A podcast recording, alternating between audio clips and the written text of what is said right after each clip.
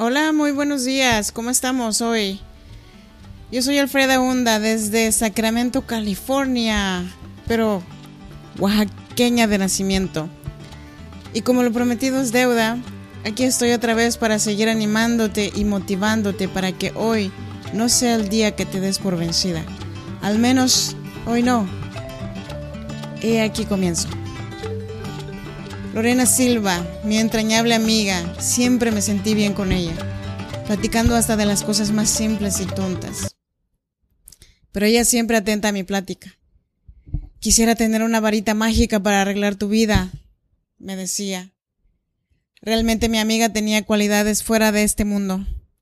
Ella era bella por fuera y bella por dentro.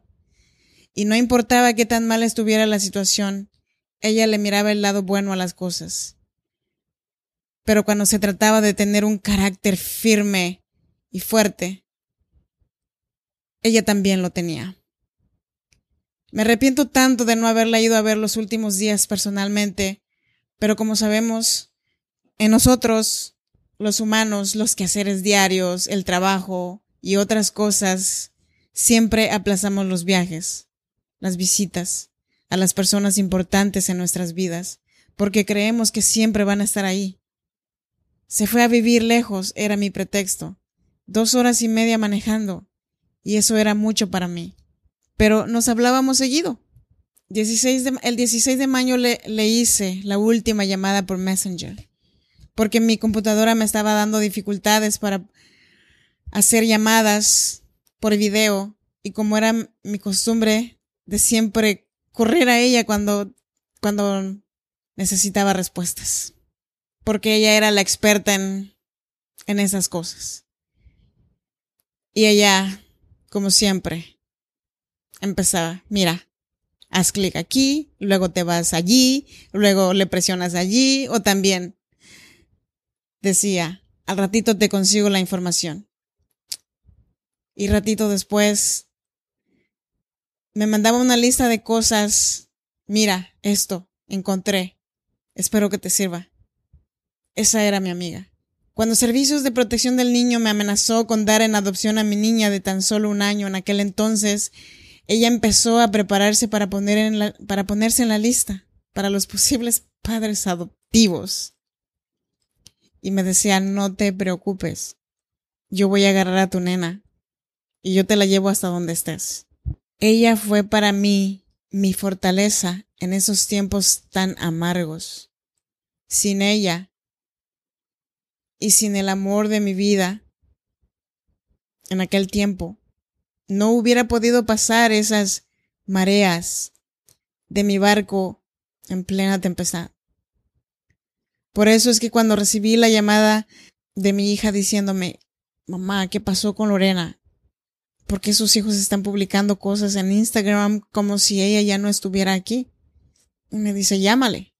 Estaba yo escribiendo mi podcast mi segundo podcast y lo dejé a un lado. E inmediatamente llamé a mi amiga. Al no recibir respuesta me entró un terror tremendo y le llamé a, un familiar de ella y me dio la terrible noticia que el esposo la había asesinado. No sé, pasaron muchas cosas en mi mente. El recuerdo de ella en ese momento vinieron a mí, a mí su sonrisa, la forma en cómo me contestaba el teléfono, cómo me regañaba cuando no estaba de acuerdo con lo que yo hacía. Me entró un escalofrío horrible. Casi volé manejando para ir a ver a su hija, para confirmar lo que yo no podía creer. Y aún sin poder creerlo, ella fue asesinada el 18 de mayo de este año y yo miré un post en Facebook el 19 de mayo de donación de ayuda para ella que un familiar había creado. El post decía, donación en memoria de Lorena Silva. Y yo dije, ay, mi amiga, ya estás haciendo otras cosas para ayudar a otra gente. Porque ella era así. Al rato le llamo para preguntarle ahora de qué se trata. Pero con tantas cosas en el trabajo, se me olvidó. Y para el lunes 20 de mayo me entero que realmente ella ya no estaba en este mundo. Y de verdad que me duele solo de imaginar que ella nunca me contestará las llamadas otra vez. Todavía tengo sus mensajes de voz diciendo diciéndome que mi podcast estaba súper y que ella, ella iba a ser mi seguidora número uno, también me dijo, síguelo haciendo. Tu voz se escucha hermosa. Aquí voy a estar esperando tu segundo podcast. Fueron sus últimos mensajes para mí. Es terrible pensar que me tardé tanto en grabar mi segundo podcast y ella ya no lo escuchó. Pero eh, aquí estoy, con el compromiso que un día me hice de seguir adelante con este proyecto.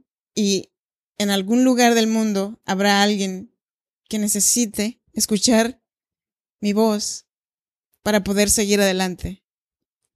Mucha gente que la conocen han de pensar que ella ayudó a muchas personas, pero nunca se ayudó a ella misma. Eso no es cierto, eso es totalmente falso. Con cada persona que ayudó en este mundo, ella se sentía satisfecha. Y a lo mejor no era ambiciosa, pero ella con cada amistad que hizo en este mundo, se ganó el tesoro, pero allá en el cielo.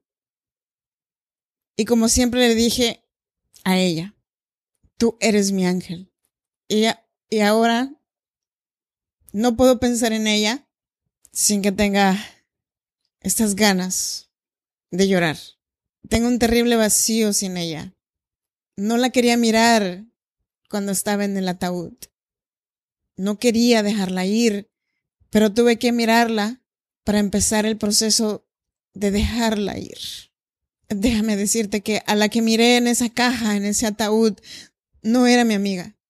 Ella se quedó en mi corazón con su bella sonrisa y su, y su modo de, de pícara soñadora que tenía.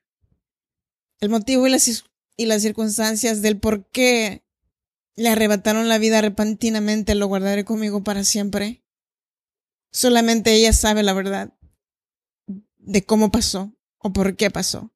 No hay palabras para calmar el dolor de la hija que perdió a su mamá, de los hijos que se quedaron huérfanos de la noche a la mañana, porque el papá está sentenciado a no sé cuántos años de cárcel y los hijos eventualmente se olvidarán de él, pero nunca olvidarán que fue él el que les arrebató a esa persona tan especial para ellos. Pero como lo he dicho antes, la vida sigue. Se detuvo para mí. Es increíble cómo todo cambia a tu alrededor. El color, cómo miras la vida. Y duele tanto. Y mucho más para sus hijos. Y lo malo es que no sé cómo acercarme a ellos porque ellos, porque yo siempre les voy a recordar a su mamá. Y lo último que quiero es herirlos más. Pero eventualmente ahí voy a estar. Solo necesito un poco más de tiempo. Soy Alfreda Hunda, te recuerdo que lo único que no tiene remedio es la muerte y hasta que el hilo de la vida no se escape de ti, hoy no es el día de darse por vencida. Al menos hoy no. Este es un capítulo más de Tranquila mujer, respira. Recuerda, esta es la primera temporada de compartir mis vivencias personales contigo. Te espero en el cuarto capítulo de Tranquila Mujer. Respira. Hasta la próxima.